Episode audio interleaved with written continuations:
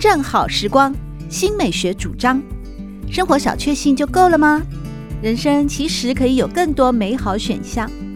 文学奖得主、专栏作家、资深媒体人朱国珍在《真正好时光》节目里与您分享美好生活。让我们打开心灵的扉页，享受真正好时光。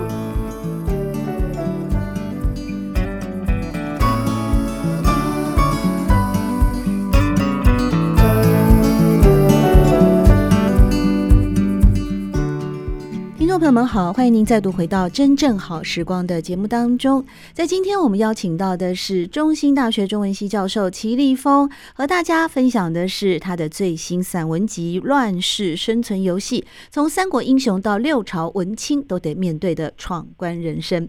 在这本非常好看的，可以说是一本中文科普书里面啊，介绍的都是魏晋六朝的名士以及他们那个年代发生的一些故事。齐玉峰老师从这些文献当中，或者是故事里面呢，诶，告诉我们那个呃竹林七贤哦是怎么样的，在那边很闲呐、啊，很耍废的过生活，或者是呃很骄傲，我就翘班的那个谢灵运，灵运宝宝。另外，当然也有我最喜欢，我个人很偏爱的曹丕了。我觉得曹丕在历史上哦，好像被很多的戏剧哦都丑化成为一个 跟弟弟抢抢老婆啊、抢爱人啊，还要谋杀弟弟啊，然后又逼他七步成诗啊。可是另一方面，我不解的是，曹丕同时又写出了那么美好的《燕歌行》，还有典论论文，具有思辨能力的典论论文。他是精神分裂还是怎么样呢？我们立峰老师怎么看呢？其实应该说。曹丕真的是有点被抹黑啦，因为呃，我们刚提到刘勰的《文心雕龙》，其实他就有一句在解释，就是说曹丕跟曹植，其实曹丕是为尊而整减价，他原文是这样，就是说他地位比较高，所以他价值被减损了。嗯、那曹植叫恃窘而异才，因为我们一直在觉得他被迫害嘛，他心智比较窘迫。嗯所以他有点被高估了。嗯，那我们后来就讲魏晋才子会讲曹植嘛，说他才高八斗啊什么的。那其实是有一点过度被推崇，因为曹丕的文学能力可能也不输他弟弟。对啊。那我在里面其实就讲了几个翻案的点，一个是那个七步成诗嘛，嗯、就是说七步成诗其实是《世说新语》伪造的。那为什么捏造这个？其实我也是看一些日本学者他们的解释，他们是说。因为大家知道《世说新语》的作者叫刘义庆，刘义庆他其实是当时刘宋的宗室，也是刘宋的那个呃皇帝的堂堂弟。那他当时的皇帝宋文帝叫刘义隆，刘义隆其实对他的几个兄弟就是比较应该算气气度比较小，所以也迫害他的兄弟。所以那个学者是觉得说有一点。刘义庆有一点借着在写曹丕跟曹植在影影射当时的皇帝这样，所以是有这个背景。那另外一个就是那个典论论文，我在里面是用那个王蒙老师的，就是我们以前正大的，算是我的老师的老师，就太老师的说法。清大也清大也念他的文学概论，好不好？对对对对，国学导读。他嗯，对他那篇叫做《从典论论文看曹丕跟曹植相争太子的这件事》嘛，他就认为说。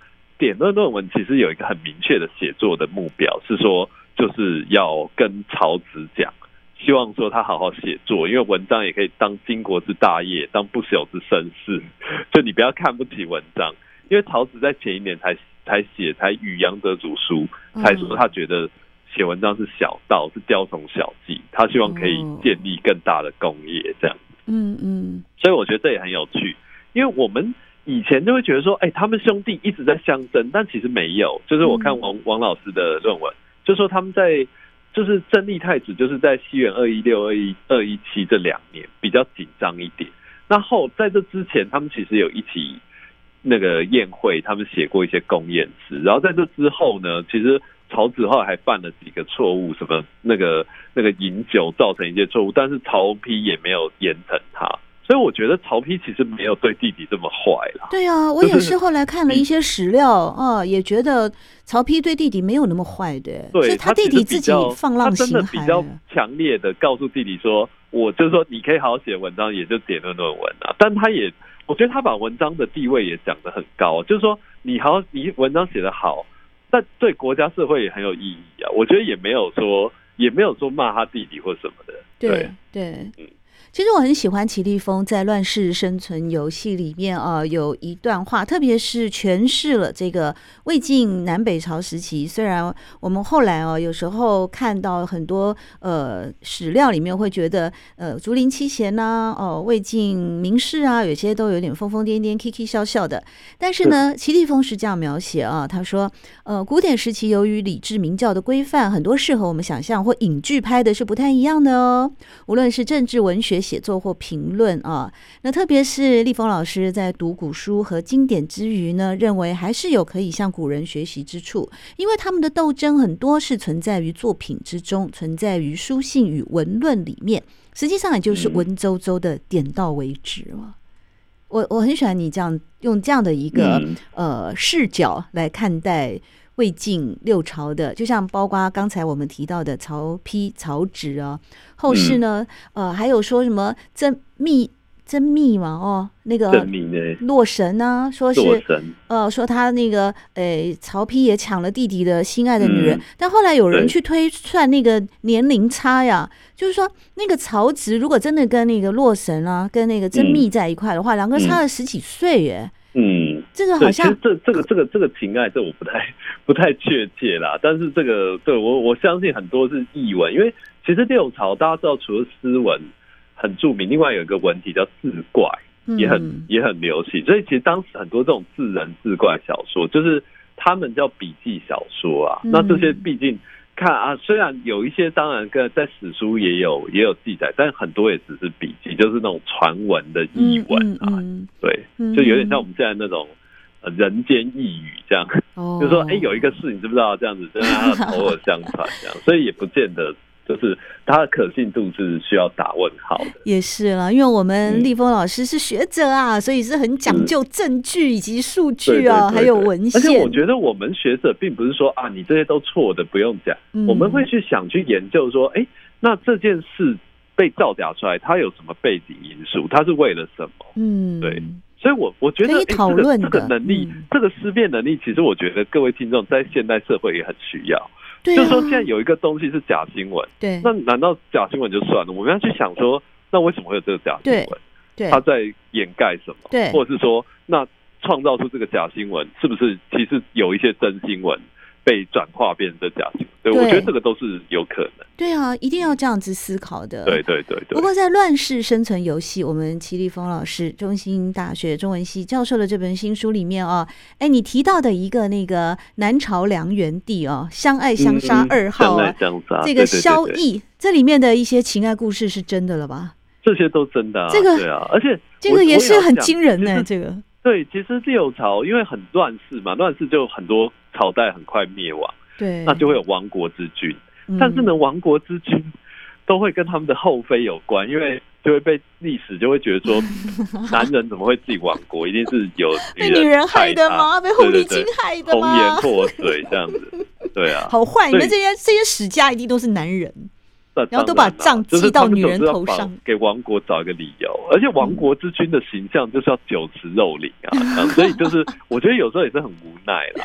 嗯，那在这个部分，为什么会这样子跟他的老婆原配爱到爱到爱要爱到杀死他呢？要相爱相杀。刚刚国珍讲，一个是谢跳，谢跳是因为告密了他他的岳父，然后他老婆就常常、嗯、他那个本专写说常常欲怀刀杀之，就是一下班回家，老婆就背后拿着刀这样等你。那梁元帝是他跟他太太，他跟他的那个那个徐娘半老徐娘徐妃是。徐娘是那个啦，就是等于说在史传是说他偷吃成性，这样到处、哦、到处找人家外遇，一直劈腿哈。对，那梁梁元帝也梁元帝也是，我觉得梁元帝跟他也是奇怪，就是照说应该已经没爱了，但是还是可能过一两年会去临幸他一次。那你生小孩吗？会去找他生了小孩吗？啊，你说什么？我说他跑去临幸他的那个皇后，后来有再生小孩吗？要不然怎么会知道呢？这个这个这我不知道，好好像没有记录了。嗯，但是因为他后来也有别的妃子，但只是说他每次去那个那个徐徐娘哦，就会画一个半面妆，就是化妆只画半张脸，只画半张脸。为什么？因为梁元帝有一只眼睛看不到，好坏，所以他就对他就用这个来讽刺他这样。否则他一个眼睛瞎了，所以他化妆只化一半嘛。对对，所以后来李商隐有一首诗嘛，他说：“天险悠悠，地险长，金陵王气映瑶光。休说此地分天下，仅得徐娘半面妆。”就在用这个，就是在算梁武帝这样子。对。啊，这些历史里面的分分合合哦，有的时候从这些文献里面的衍生出来的许许多多，呃，包括像相爱相杀呀这个部分哦，嗯、真的也是只有我们立峰老师资深乡民教授可以看得到。好，最后来跟我们讲一讲，在魏晋六朝的网红王美又是怎么回事呢？这这一章主要在讲那个宫体诗啦，就是说，因为宫体诗各位知道，就是说它就是。应该我们我们之前都说啊，六朝诗唯美啊，然后新靡啊，然后比较没有意义。但最就是被攻击的最惨的就是宫体诗。那大概清代他们就说宫体诗是一个污点啊，是一个那种情色堕落的一个集大成。但是我觉得也是很无奈，因为你实际去看宫体诗，它其实没有你想要什么。就是说我要找情色片段，哎。找不到啊，就是你会以为有十八禁，根本就没有。它其实就是有物啦，那它就是顶多会加入一些女性，就是有一些舞技啊，就跳舞的女生啊，或者是咏他们的一些姿态。对，就是呃，那个什么当君好留客，什么故作舞衣裳，就是那种舞衣，就是那个水袖飞扬的那个状态。所以我真的觉得，你如果在里面找情色，真的找不到。嗯，那。我就觉得他们有点被那个啦，有点有有点被污名化，但这个污名化原因就是还是因为王军嘛，就是这个是一种历史的王军，就是六朝灭亡了。那六朝为什么灭亡？当然其实是跟各个因素有关，就是北方比较强大，然后六朝可能六朝在南方嘛，资源比较少，有各个国际的原因。但是呢，他们就史家就把它归结在一个点，就是说。因为他们写这种宫体诗啊，嗯嗯，那所以后来学者说这是一种文化神话。你会说啊，假设我我我们我们以后灭亡，我虽然这样不能这样假设，但是假设这样这样，然后你就找一个原因，就是说，因为我们现在都在听什么音乐，我们现在都在看什么小说，其实这个没有关联。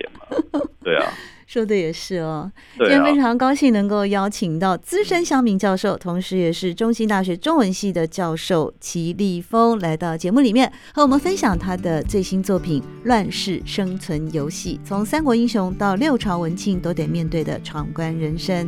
再次感谢立峰老师，谢谢。谢谢国珍，谢谢听众朋友。喜欢朱国珍制作主持的《真正好时光》。欢迎您订阅、分享或留言，随时保持互动，一起共享美好生活。